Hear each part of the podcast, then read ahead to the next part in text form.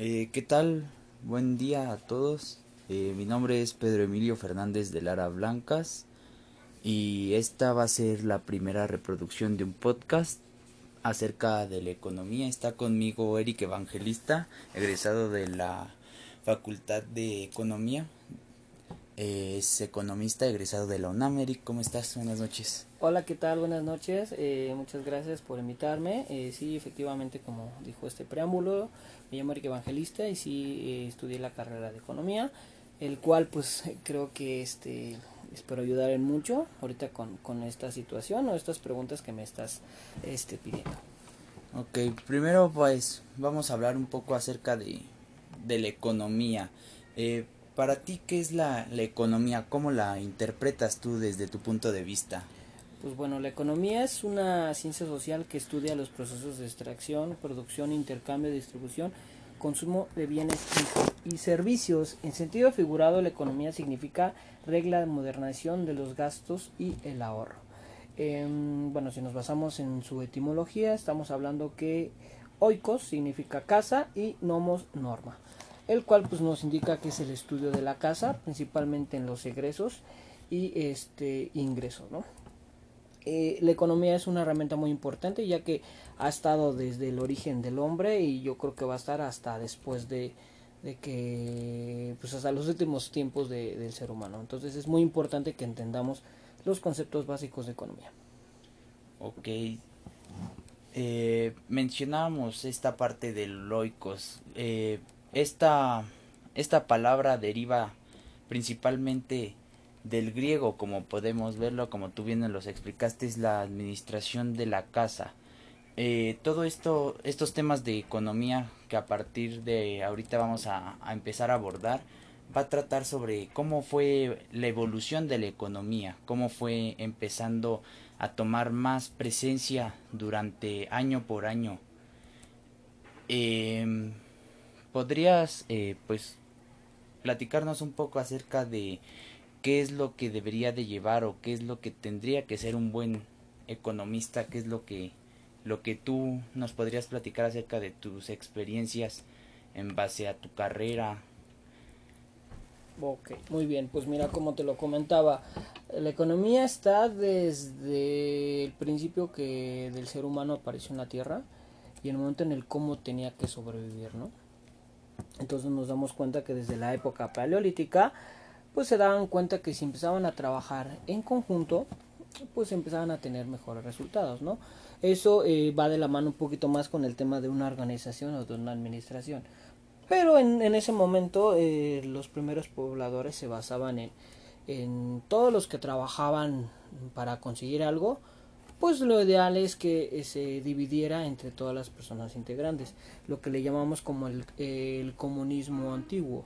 Estamos hablando que si 10 personas cazaban un mamut, pues bueno, entre esas 10 personas eh, estaba la repartición. Entonces ese es como, como los inicios que, nos indica la historia de la historia económica. Posteriormente pues está lo que es la economía antigua, donde vemos lo que son los grandes imperios como es Mesopotamia, Egipto, Persia, India, China y Grecia, ¿no? donde ya poco a poco va evolucionando eh, lo que es principalmente el modo de producción, donde pues ya empiezan a, derivarlo en agricultura, en caza, en pesca y bueno, a su vez es el origen de los trueques, ¿no? Entre pueblos se dan cuenta que a unos les sobra de uno, eh, pero les falta de otro, entonces empiezan a ver ese tipo de, de intercambios. Ya pasando después en la economía medieval, que principalmente lo que fue Europa y China, es lo que le llamamos el tema del feudalismo, donde pues, es un sistema de, de, producción, hablado por el mismo Marx, donde eh, prácticamente todo se le tenía que otorgar al rey, ¿no? Y, y era un, una época de pensamiento donde solo era la riqueza, era otorgada principalmente a lo que eran pues, las, la, las partes de arriba. Ok, perfecto. Eh, vamos a pasar a, a, platicar ahora un poco acerca de la ciencia económica, lo que es, eh, pues, por lo que yo he sabido y tengo conocimiento, la ciencia económica tiene componentes principales. El primer objeto que va a estudiar la ciencia económica es el dinero, que va a ser el principal fragmento que va a constituir a toda la economía, pues es el medio universal de intercambio, la moneda, el valor que se le va a decir, pero está impreso sobre un papel o una moneda eh, y se dan pues en los bancos nacionales. Eh, la historia del dinero se puede presentar como que primero surgieron las monedas y pues conforme fueron avanzando en, en innovación pues se pasaron a billetes las monedas pues como antes se tenía pues un sistema no tan avanzado pues se hacían como de metales preciosos y al paso del tiempo cambió eso para convertirlas en monedas de cobre y utilizar el metal precioso para otras herramientas e instrumentos de trabajo. ¿Tú qué podrías aportarnos acerca de eso? Claro que sí, pues mira, hoy en día en la actualidad, en la actualidad pues vamos avanzando, ¿no? Eh, hoy en día el dinero el dinero físico como tal pues está dejando de ser eh, pues factible actualmente donde ya se manejan otro tipo de equivalencias el dinero eh, electrónicos así lo podemos llamar pero pues bueno nuevamente retomando el tema histórico pues sí, como tú acabas de mencionar, desde aquellas primeras culturas ellos empezaron a darle un valor a aquellos metales, metales como el oro, la plata eh, o algún tipo de piedras, también con cierto valor, como en el caso de las culturas eh, de América. Pero pues bueno, como tal em, eh, se empezó a dar más un auge en la época en Europa, ya que el trueque era el principal modo o método para lo que era el intercambio de bienes y de, todo ese tipo de situaciones. Pero pues bueno, eh, con el tiempo se dieron cuando que no era tan no, no, era tan equivalente, ¿no? Porque el trueque que tal vez se hacía en Europa del Norte era muy diferente al de Europa o el de Asia, ¿no? Entonces conforme se fueron dando o se fue evolucionando, sobre todo en, en el tema de, del capitalismo, que la primera etapa de pensamiento es el mercantilismo, se empiezan a poner patrones, ¿no? Los cuales, si aquí vale, no sé, un, lingote de oro, es lo mismo que te va a valer en otras partes, ¿no? Entonces, de esas maneras, como empieza a darle más importancia al tema de los mecales para la circulación de los bienes, ¿no? Entonces, la primera escuela de pensamiento, los, los mercantilistas, con Richard Cantillon, que él es el que empieza a, a meterse en ese punto, ¿no? Hoy en día en la actualidad pues el dinero es, es, es prácticamente eh, lo más importante. Pero eh, hoy en día el, el, patrón oro pues bueno estamos hablando que desde el siglo pasado cuando cuando lo cambiaron Estados Unidos pues bueno hoy en día ya hay otro tipo de de, moneda si así lo queremos llamar el tema del petróleo no hoy en día no que está muy sonado los bitcoins.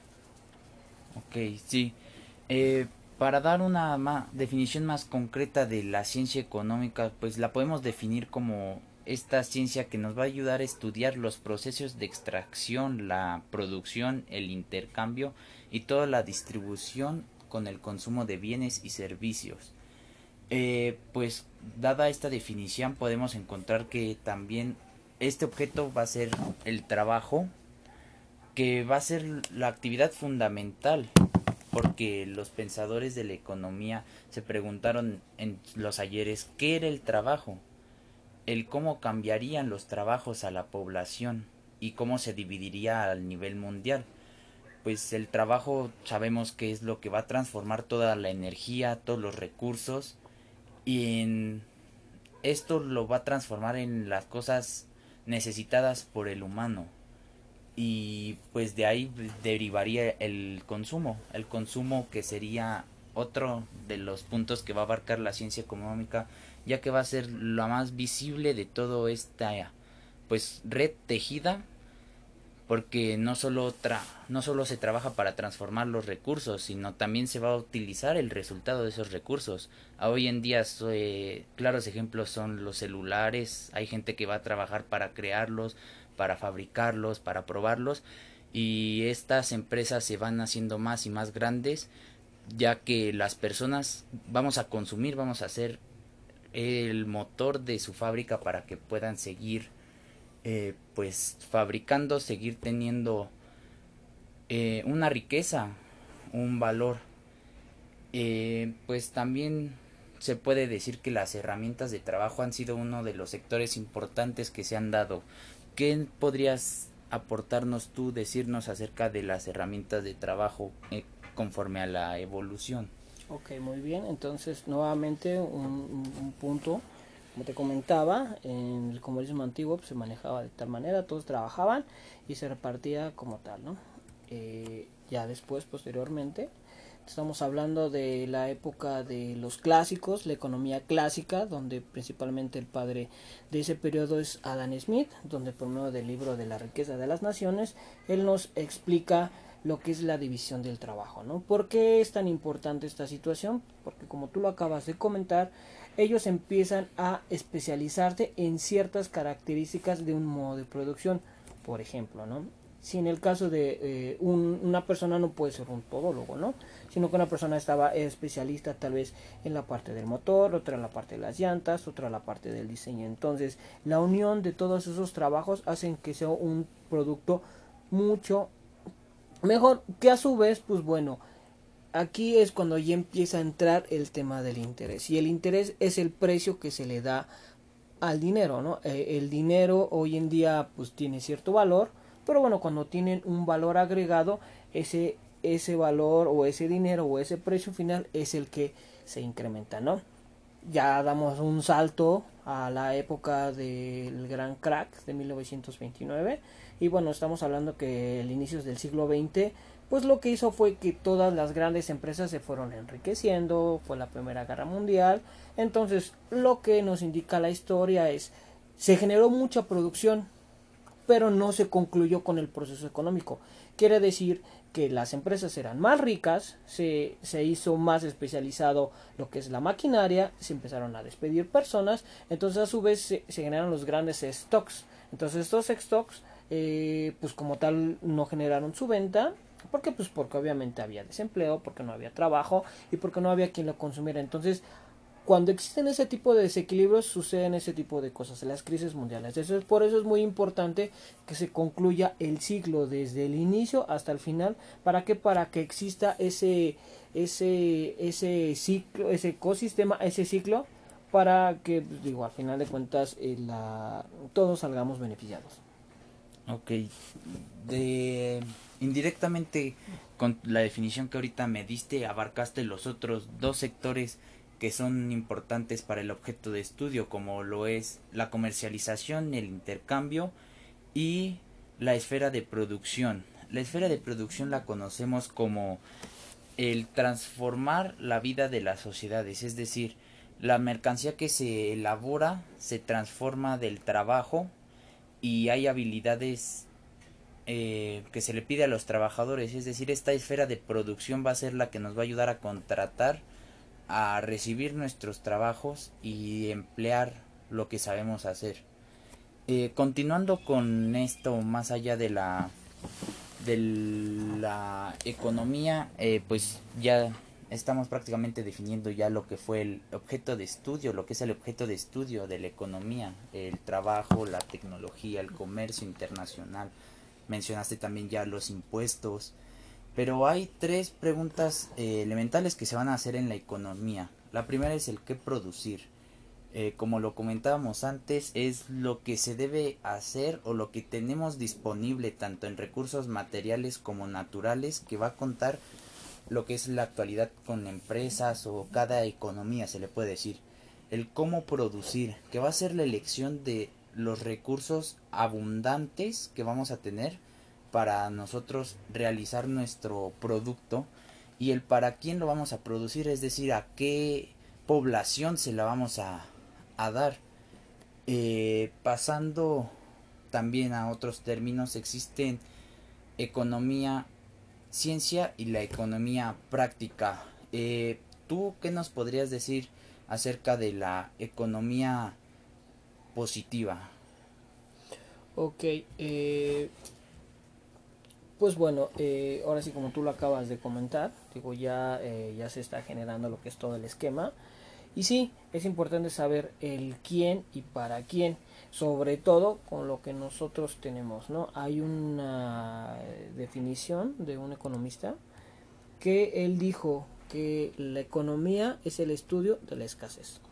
Quiere decir que nosotros nos vamos a enfocar como economistas también a, a, darle un mejor uso, una mejor utilidad a las cosas que carecemos, ¿no? Digo, lo podemos ver desde el tema del medio ambiente o el tema de tantas personas, no, no sé, es dependiendo la ciencia, ¿no? Entonces, pues como tal, la ciencia positiva es, eh, nos podemos hacer algunas cuestiones como cómo funciona la economía, qué fuerza determina la distribución de la renta.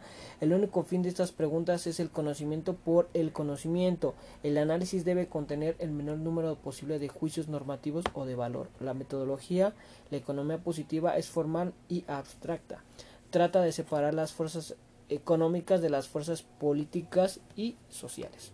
Ahora, la economía normativa se ocupa explícitamente en que debe de ser la rama filosófica de la economía que integra de la economía y la ética. Práctica de la economía se ocupa en cuestiones relacionadas con la política económica. También se relaciona con la ciencia de la economía con la economía normativa. Eh, la metodología de la economía normativa se ocupa ocupa de la política económica y debe abordar las relaciones entre la política, las fuerzas sociales y las fuerzas económicas.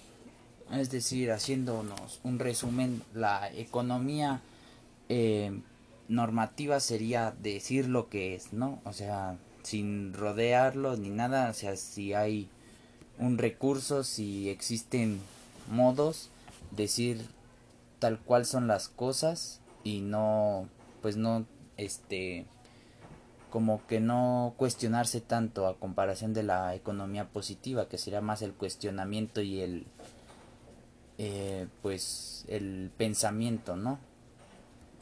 Ok. Pues ahora pasemos a a lo que es la economía moderna. Eh, la economía moderna se puede decir que hubo una eh, pues una división de esta economía que sería la microeconomía y la macroeconomía eh, pues la microeconomía sabemos que sería la explicación de lo que nos va a llevar a determinar precios Em, pues relativos que que los economistas pues se van a creer que son esenciales estas esta determinación para la asignación de los recursos y la distribución de la renta. Es decir, la microeconomía va a tener como objeto el poder saber dividir, el poder definir más bien sería los precios eh, o la asignación del capital que vamos a tener. No se sabe si se paga alguna renta si tiene si tiene que adquirir más materia prima etcétera. Tú desde el punto de vista que has podido percibir cómo definirías la macroeconomía qué sería la macroeconomía pues es prácticamente el estudio de todos los indicadores a nivel nacional o global para eh, poder tomar una buena decisión. ¿no? Estamos hablando que eh, la, macroeconomía, un ejemplo es el Producto Interno Bruto, el índice general de precios al consumidor, tasa nacional de empleo, recaudación fiscal de un país, la, la exportación total de X bien a nivel nacional, el Producto Nacional, producto nacional Bruto. En pocas palabras, son los instrumentos que se necesita para poder tomar una decisión a nivel nacional, a nivel país, ¿no? Y es muy importante, pues ya que desde su modelo económico, el modelo ISLM, pues nos ayuda a tomar lo que son buenas decisiones con de, diferentes variables, siempre buscando el punto de equilibrio, ¿no? Entonces, ya meternos un poco más en un tema más técnico, ¿no? Y sí, como tú lo explicaste, también el tema microeconómico es lo mismo, pero bueno, vamos a verlo a un rango menor, el tema de los individuos, de las fábricas, de las pequeñas fábricas, y también lo que es su comportamiento, ¿no? Sus ingresos, egresos, su producción en total, ¿no? Entonces estas dos herramientas son importantes para cada nación para que a su vez ellos vayan eh, pues viendo no cuál es su avance cuál es su proceso no también con la ayuda de la de la contabilidad eh, es muy importante todo esto no digo ya metiendo más a detalle pues bueno también tenemos la herramienta de, la estadística de la estadística aplicada tenemos también lo que es la econometría no que son son herramientas importantes para eh, eh, tomar mejores decisiones. Ok sí Perfecto. Ahora, también sabemos que hay ciertos métodos de investigación que se van a ocupar en la ciencia económica.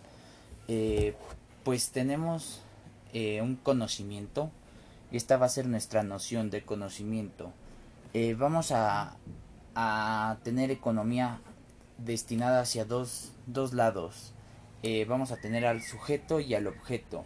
El sujeto puede ser pues dicha dicha persona que vamos a, a ver como un comprador futuro, como alguien para realizar algún intercambio y el objeto puede ser conocido por conocer, es decir, ya durante la fabricación puede ser algo que ya tengamos o ya veamos o puede ser algún algún nuevo nueva innovación, algo algo que jamás podamos haber visto.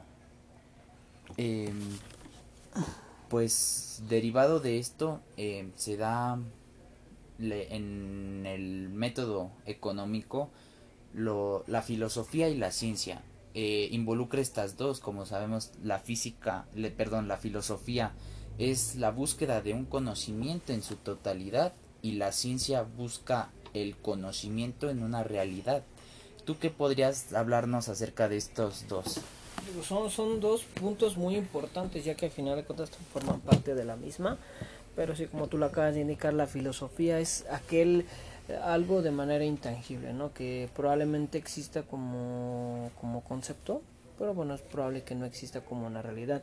A diferencia de la ciencia, que pues bueno, tiene muchas herramientas para poder explicar el porqué de las cosas, ¿no?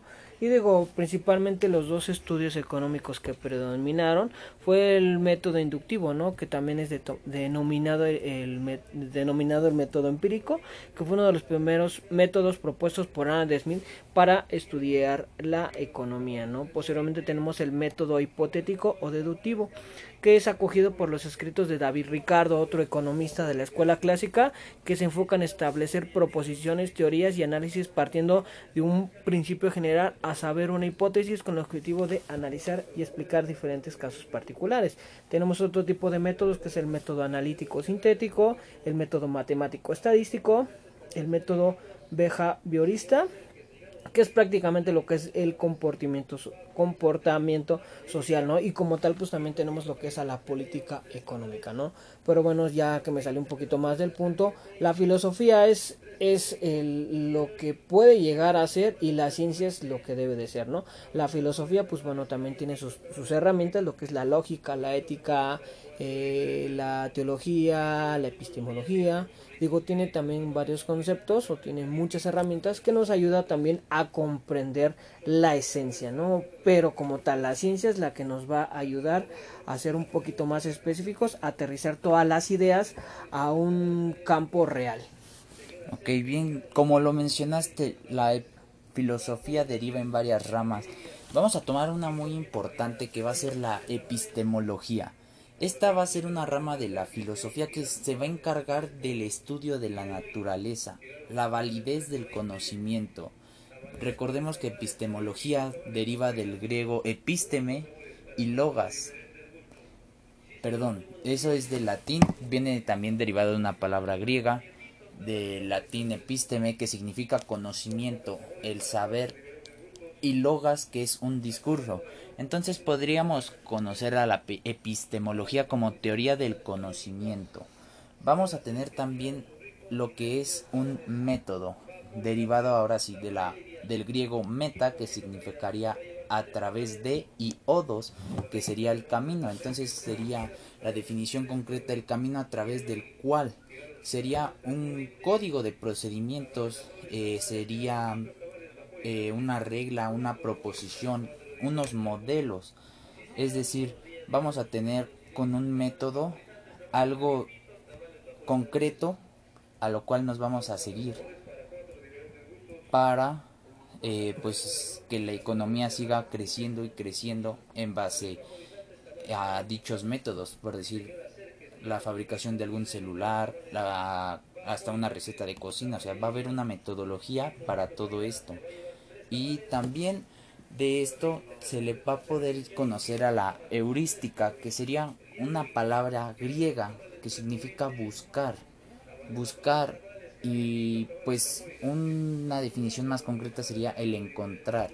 Se puede se puede basar en distintos medios eh, para descubrir, es decir, va a tener un método que va a ser tipo método científico, como lo conocemos el análisis, la síntesis, la inducción, la deducción y la dialecta o tesis, que va a ser nuestra afirmación o nuestra antítesis, que va a ser nuestra negación acerca de lo que estamos viendo.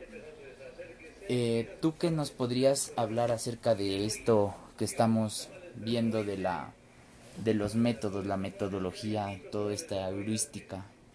Ok, sí, eh, pues bueno, siempre fue muy importante, eh, digo, esta rama de la, de la filosofía, la epistemología, porque sí ha tenido grandes aportaciones, y no nada más a la ciencia económica, no, no a la ciencia en general.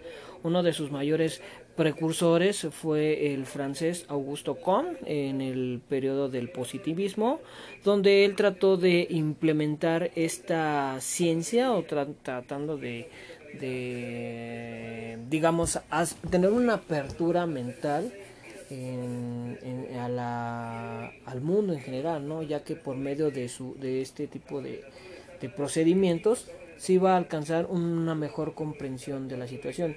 Y como también lo hablas, el tema de la heurística, ¿no?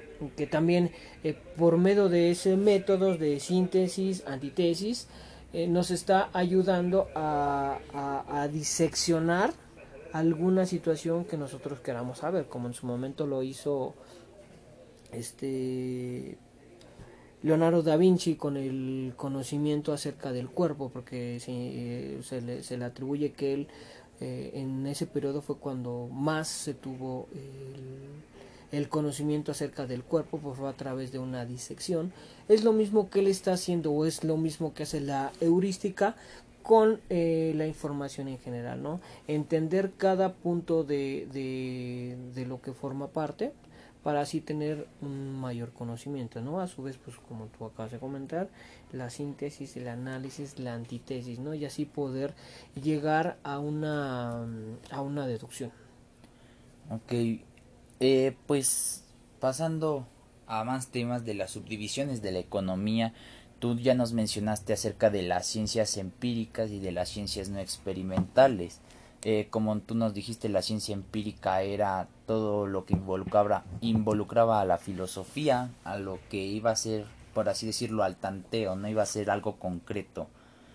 Y ibas mediante, iba a basarse entre la observación, o sea, iba a ser una característica común de todas las ciencias y la ciencia no experimental que sería aquella que no se iba a planear, no iba a tener algún diseño, algún prototipo, no iba a pasar nada, únicamente se iba a dar y no iba a haber reproducción de hechos económicos. Eh, ¿Tú qué nos podrías decir acerca de lo que son las ciencias no experimentales? Pues bueno, las ciencias no experimentales pues era prácticamente eh, vivir lo que estaba sucediendo, ¿no? Si el día de hoy yo gastaba, no sé, todo mi dinero, pues yo no sabía si el día de mañana iba a tener, que eso era obvio, pero realmente no aprendía de eso, ¿no? O sea, no existía como tal un registro, ¿no? eh, como tal, bien claro lo acabas de decir, no existía una planeación, no existía, pues bueno, de nuestro ingreso, pues lo vamos a decir en gasto, en ahorro, en inversión no existía nada de ese tipo de ideas, ¿no? A diferencia del otro, que sí venía de una u otra manera estructurada, ¿no? A través de, de la observación, a través de las experiencias, pues bueno, ibas empezando a crear un modelo, ¿no? Pero las ciencias eh, que ahorita estamos hablando, eh, pues sí fue una etapa también pues de aprendizaje, ¿no? Porque pues dentro de pues también existe tal vez la parte pues mala, aunque no fue mala del todo porque pues, hubo un aprendizaje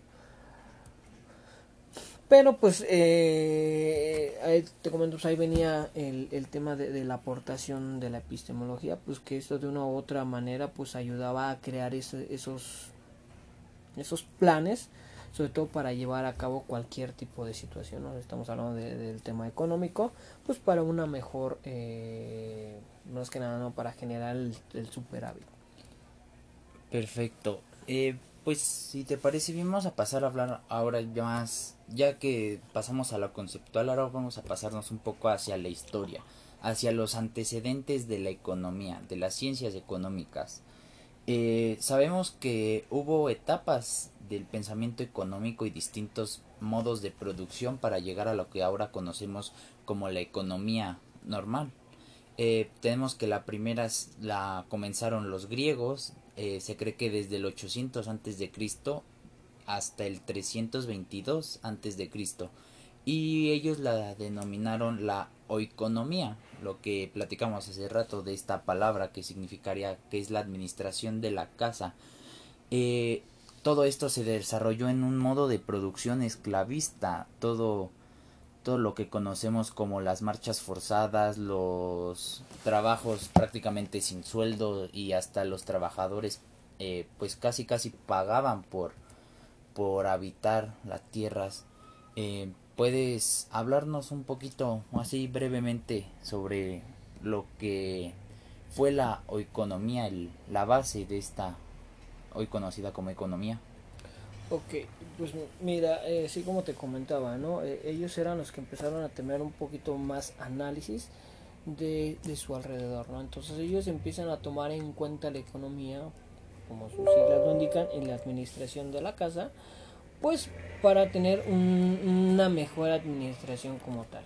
El modo de producción se puede considerar un modo esclavista, ya que al final de cuentas los únicos que generaban la riqueza pues eran los esclavos todos aquellos que tenían eh, algún puesto dentro de la clase social pues bueno tenían tenían eh, derecho a esa riqueza si así le podemos llamar no al final de cuentas el esclavismo el esclavo siempre fue esclavo del esclavo del esclavo del esclavo y lo podemos ver hasta incluso en las películas no como hasta los mismos gladiadores siguen siendo esclavos no pero ese es el, el principal eh, modo de la riqueza no a través del esclavo no eh, como tal eh, ellos se enfocaron más en otras áreas no pero aquí eh, pues nada más fue esa parte no la parte de que pues bueno nos generamos pues eres mi esclavo y pues bueno ya sea que tú o, o, o, ya sea que te dediques a la agricultura a la pesca no pero es prácticamente esta parte. Y sí durante un periodo aproximadamente de de casi 500 años estuvo vigente este tipo de, modo de producción, si así lo podemos llamar. Perfecto. Eh, pasamos ahora con el segundo, la segunda fase de esta economía, que es la filosofía moral, el escolaticismo y las ideas sobre el valor, sobre el bien y la justicia que se dio en la Edad Media Europea ya mucho después, ya estamos hablando del 1200 después de Cristo y duró hasta el 1500 después de Cristo. Y pues aquí comenzamos a ver más lo del modo de producción feudal, eh, pues todo lo que lo que sucedió durante estos estos años de, de la filosofía. Pues bueno, aquí en este periodo pues es algo similar al esclavismo, ya que eh, pues bueno, seguía esa división social donde pues estaba el rey, estaban los plebeyos, estaban eh, los señores feudales, ¿no? Y al final de cuentas todos le rendían tributo a la corona, en su ejemplo la corona inglesa, ¿no? Eh, fue una etapa donde no se generó pues como tal un gran avance económico que así le podemos llamar, ya que al parecer pues sus gobernantes solo solo se basaban en el tema de pues del lujo no y del vivir bien no sí de repente habían ciertas eh, apoyos no pero pues de ahí no pasaba no eh, este periodo pues de hecho gran parte lo llaman como una etapa en la que realmente la humanidad no creció hubo hubo un, un gran eh, limitante por medio de la religión ¿no? y todo ese tipo de ideales donde pues no dejaba al ser humano crecer como tal no entonces fue una etapa eh, que también duró mucho, mm, bueno, no tanto tiempo, pero pues no hubo un gran avance económico. Eh, se puede definir como el método de la escolástica que era eh, pues una naturaleza que se deducía dependiendo de la fe que se tenía y del peso de la autoridad. Eh, pues la principal, el principal base era el interés que tenía la clerecia, que era la justicia, no era ya el intercambio, sino la justicia en el intercambio. Eh, aquí es cuando empezamos a conocer eh, pues a pensadores como Tomás de Aquino que dio eh, su importancia en las ideas pues fue una fusión como de enseñanzas religiosas y algunos escritos del gran Aristóteles pues tenía una contribución formal a la teoría aristotélica del valor que sería el valor de uso y el valor de cambio. Conocemos que el valor de uso es lo que vamos, este, ahora sí que lo que le vamos a dar, la prioridad o la importancia que le vamos a dar a lo que vayamos a usar. Por ejemplo, si usamos unos zapatos, o sea, el valor de uso va a ser qué tanto los vamos a ocupar. Si tenemos eh, pues carencias, obviamente el valor que le vamos a dar a ese, esos zapatos va a ser muy grande debido a que ya no vamos a tener más. Y el valor de cambio, es decir, van a pedir que sea algo pues no tan elevado en precios, o sea, que val, que sea un producto bueno que valga la pena a, por seguir. También se, se conoce como el precio, el precio justo y también Tomás de Aquino nos lo decía, que era que si el precio excedía la cantidad del valor del artículo o el artículo superaba el precio, se tenía que destruir, o sea, no podía tenía que haber una igualdad, no podía vender una cosa más cara o comprarla más barata por el valor que tenía en sí. Eh, como te mencionaba, eh, Aristóteles pues se conoce como uno de los padres de la economía.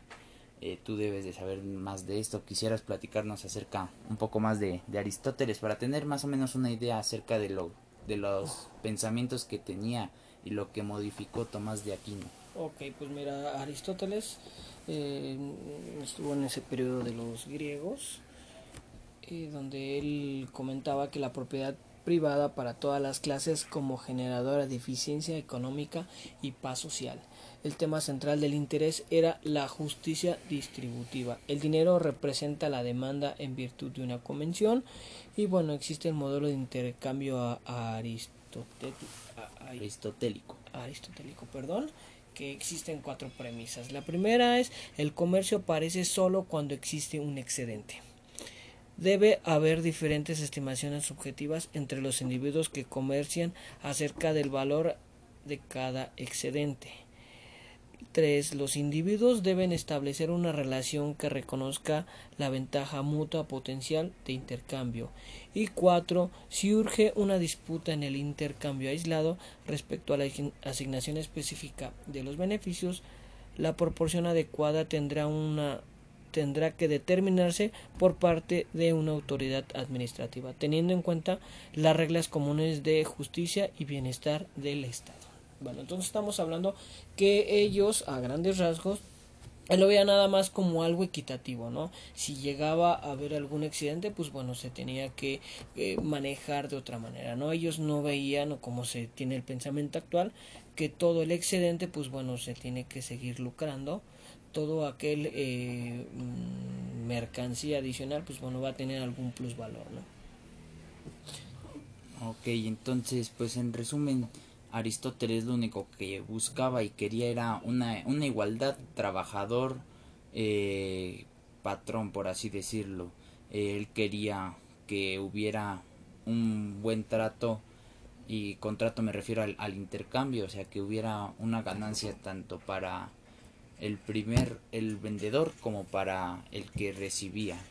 Eh, siguiendo con las etapas del pensamiento económico la tercera y cuarta que abarcaron Europa y su extensión en el 1600 hasta el 1750 fue de la aritmética política, que fue la introducción a los métodos cuantitativos. Aquí se empieza a usar, como tú nos comentabas hace unos momentos, la estadística y se empieza a ocupar la fisiocracia.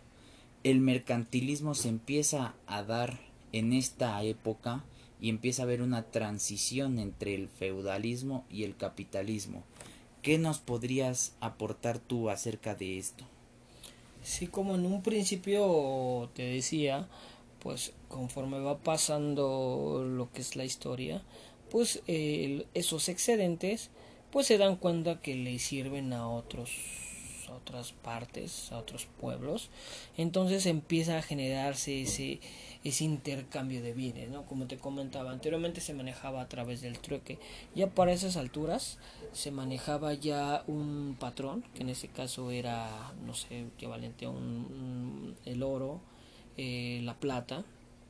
Entonces a su vez empieza a, manejar ciertas reglas económicas, ¿no? Entonces ese es el origen de, eh, de ya como tal un capitalismo previo como te comentaba también el mercantilismo, que fue prácticamente el auge de todo esto, la fisiocracia, que su mismo nombre nos indica, que fue eh, o fue ese pensamiento que la tierra era la que te daba prácticamente todo, ¿no? Eso principalmente eh, surgió en Francia, en Jean, Jean por medio de su política, la cifre dejar hacer, dejar pasar, ¿no? Pero eh, digo, esto eh, es una evolución más del mismo capitalismo, eh, el cual pues bueno posteriormente pues tendrá vendrán otras otro sistema de pensamiento a sustituirlo. Ok. Pues ya las últimas dos sería la economía política que fue en el nacimiento, el nacimiento de la ciencia económica que fue en, mil, en 1776 y esta a finales del siglo eh, XIX pasa a ser economía, es decir, se le quita este término política porque se, se separa de esta, se vuelve algo diferente y deja de ser la economía únicamente gobernada por, por el gobierno, deja de ser deja de ser el gobierno quien va a llevar las riendas y empiezan a crecer las las empresas eh, pues aquí sabemos que se, do, se dio un modo de producción eh, capitalista y abordando ya este tema del, del modo de producción capitalista eh, pues vamos a pasar hacia lo que fueron los, los, los modos, los métodos de producción. pues podemos decir que el modo de producción fue una base eh, de un régimen social. Eh, según fuera la producción que se iba a realizar, iba a ser una sociedad misma con ideas dominantes, eh, con instituciones, etcétera. en el modo de producción se establecieron relaciones entre el humano y la naturaleza. esto fue para que hubiera una interacción grande entre estos dos y poder llevar a cabo una producción de lo que era antes pues la agrícola que era lo que de, dominaba en esos entonces todo lo que era la, la agricultura. Pero también se dieron las, las fuerzas productivas.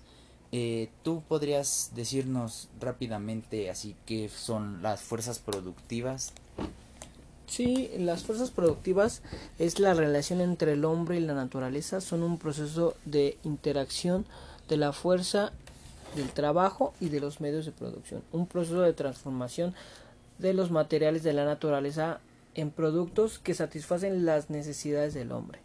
Los trabajos y los factores materiales necesarios para transformar las sustancias de la naturaleza en productos de consumo, ya sea productivo o personal, constituyen las fuerzas productivas de la sociedad. Entonces estamos hablando que es prácticamente la relación entre el hombre y la naturaleza para eh, pues bueno para eh, empezar a generar la primera parte de este modo de producción.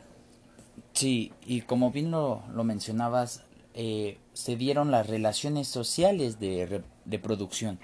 estas se les conocieron como a esas relaciones que iban a surgir entre los hombres con motivos de producción, de cambio, de distribución, de distribución de bienes. Y es el conjunto de las relaciones de producción. Y tiene dos aspectos eh, pues cualitativamente diferentes que son el aspecto técnico y el aspecto económico eh, pues a estos aspectos también se les podría conocer como relaciones de técnico productivas o técnico económicas donde la economía se iba a encargar únicamente del estudio de las relaciones económicas, que siempre son relaciones patrimoniales. Eh, se vincularon al carácter de la naturaleza propia sobre los medios de producción. O sea, estamos hablando de que estas relaciones iban a ser mismas de producción y de relacionarse con más gente probablemente para realizar futuros comercios. Eh, ¿Tendrías algo para complementar este, estos conceptos? Claro que sí. Pues en esta ocasión nos, nos va a tocar citar lo que es Marx, donde para él la teoría se basa en dos conceptos principales, como lo habíamos platicado, las fuerzas productivas y las relaciones de producción.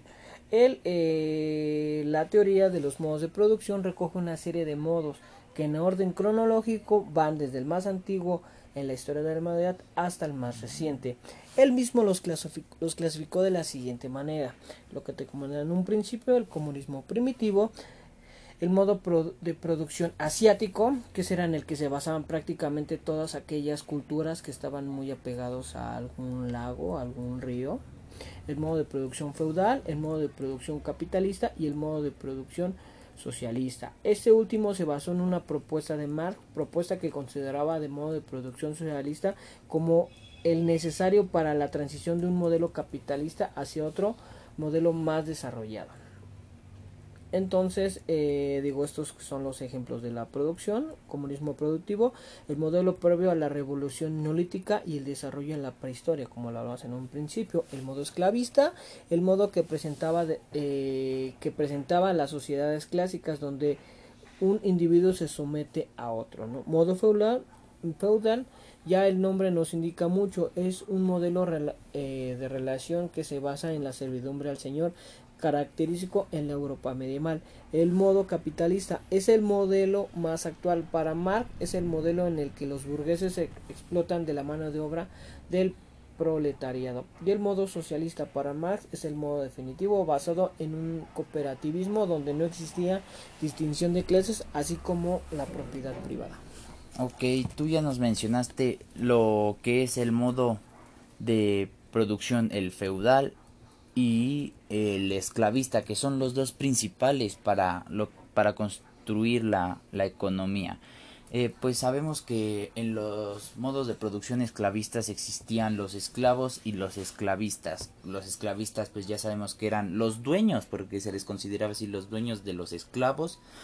Y los esclavos que eran pues sumisos de dichos dichos esclavistas. Eh, sabemos que surgió este modo de producción entre el siglo IV y III antes de Cristo en países de Asia, de Europa, de África y duró hasta los siglos III y V después de Cristo, donde alcanzó un esplendor máximo en lo que fue la, la antigua Grecia y pues luego en Roma. Eh, pues la, de, la desaparición de este modo esclavista de producción inició cuando ocurrió la caída del imperio romano de Occidente eh, en el siglo V después de Cristo. Y sabemos que las condiciones económicas de este surgimiento fueron que, que surgió la, hacienda individual, eh, pues la propiedad privada de los medios de producción, el desarrollo de la desigualdad patrimonial, la formación de una élite rica que poseía una gran hacienda y necesitaba fuerzas de trabajo complementaria. Eh, también eh, pues fue una base económica el modo esclavista de producción. Eh, pues era todo, todo el producto creado por los esclavos era del esclavista. los esclavos solo recibían la mínima parte de, de eso y pues no existía algún otro otra pues alguna otra remuneración hacia el trabajador. Realmente fue una etapa pues muy cruel, digo, hoy en día tampoco no, no vivimos nada eh, nada distinto a eso, ¿no? Pero en ese momento pues mm, sí prácticamente el esclavo era totalmente dueño de lo que hiciera, ¿no? Entonces aquí ese modo de, de producción pues perduró durante todo este tiempo, ¿no? Que no eran las condiciones como tal para que pues uno como ser humano o como persona tuviera un, una vida digna, digamos. Ok, sí, eh, pues sabemos que las formas de trabajo eran trabajos forzados, era a base de violencia, eh, pues la división del trabajo estaba destinada a los esclavos en el trabajo manual y el intelectual era el privilegio de las clases dominantes como lo fueron los esclavistas y futuramente los señores feudales.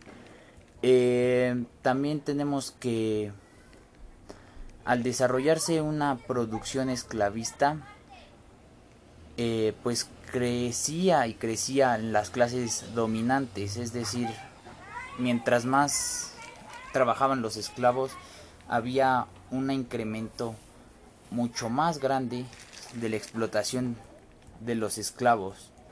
Eh, pues de ahí derivó el Estado esclavista, que fueron los que iban a salvaguardar los intereses de los esclavistas. Eh, pues como, como platicábamos, los estados esclavistas formaban eh, bueno, formaron un ejército y dicho ejército pues tenía su esclavista al mando y esos esclavistas eran pues dueños de algunos ciudadanos eh, pues de unos campesinos de esclavos en su en su en su mayoría eh, pues el decaimiento de este modo de producción esclavista se manifestó en todo eh, sobre la ruina masiva de los pequeños productores. Eh, hubo una rebelión de los esclavos exigiendo un mejor trato, un, mejor sueldo y pues más beneficios para ellos principalmente. Y pues de ahí eh, empezó a darse el modo de producción feudal. Conocemos que el feudalismo fue una formación económica social que se estableció pues como la descomposición y próximamente el hundimiento del régimen esclavista. Aquí fue cuando la iglesia tomó eh, pues más poder sobre sobre todo fue los campesinos dejaron de, seguían sin tener derechos ni políticos ni jurídicos y se desarrollaron algunas relaciones de, de producción. Eh, ¿Tú qué podrías hablarnos acerca de estas relaciones de producción? Pues bueno, las relaciones de producción en esta etapa, como ya lo habíamos comentado anteriormente, eh, pues prácticamente era la producción dominante era el señor feudal sobre los medios de producción, lo que era la tierra y parte sobre el trabajador. Los territorios de los señores feudales existían en aldeas y ciudades. En su radio de explotación se encontraban tanto como campesinos como artesanos urbanos la relación agraria estaba firmemente vinculada con las relaciones de la de, dependencia del personal. La forma más extendida de la dependencia del personal de los campesinos en relación a los señores feudales fue la denominada servidumbre o derecho a la servidumbre. Los campesinos siervos no eran plenamente propiedad de los señores feudales. La relación de subordinación de los campesinos respecto a los señores feudales enfrentaban a los productos directos en las clases explotadoras. Y pues bueno prácticamente esto es lo que lo que se manejaba a grandes rasgos no eh, igual volvemos al, al, mismo, dicen que es el fin del esclavismo, yo digo que es un esclavismo evolucionado porque pues, al final de cuentas todo se basaba en, en la explotación, en este caso de, de, la, de las personas que estaban en el rango más bajo de la sociedad. Sí, eh, pues como sabemos también, eh, pues se dio después del desarrollo de las fuerzas productivas eh, un, un tributo.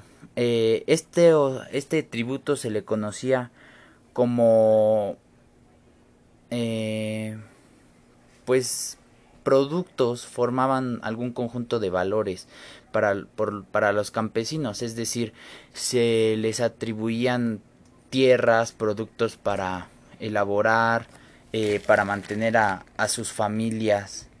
Eh, el tributo fue uno, una de las cosas que más marcó a la pues a la economía en, en ese en ese entonces ya que pues como sabemos eh, tuvieron muchas rebeliones y con tal de que no siguieran estas eh, pues rebeliones se diera otra otra otra moda otro modo de trabajar para dichos campesinos.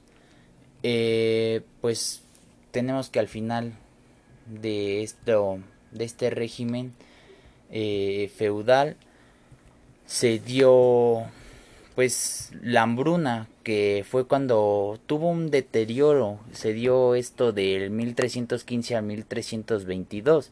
Se le llamó hambruna porque pasaron muchos problemas como las lluvias y causaban que estas tierras se humedecieran y se les echara a perder la cosecha.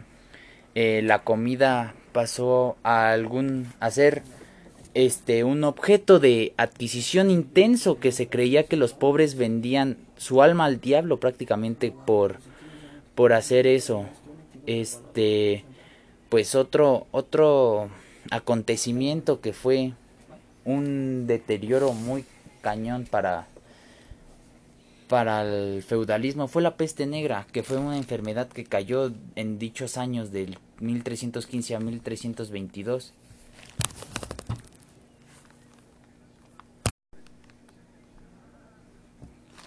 Y este, esta peste negra se dio de 1315 a 1322.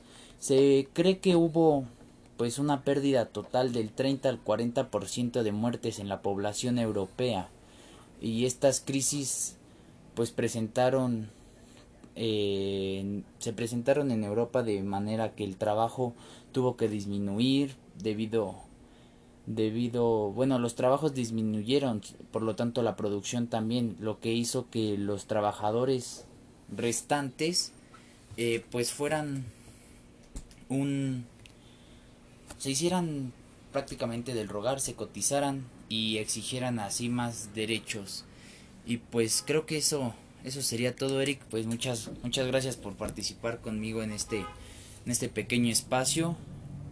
Este... pues muchas gracias a ti, Emilio, por nuevamente eh, eh, tomarme en cuenta, involucrarme y, hacer un pequeño de, de, memoria, porque eso es muy importante toda esa información y es bueno saber de dónde venimos para saber hacia dónde vamos, ¿no? Es muy importante la historia en general, pero bueno, que estamos formando parte de la historia económica, eh, hay que saber este, nuestro pasado, nuestro presente y hacia dónde vamos.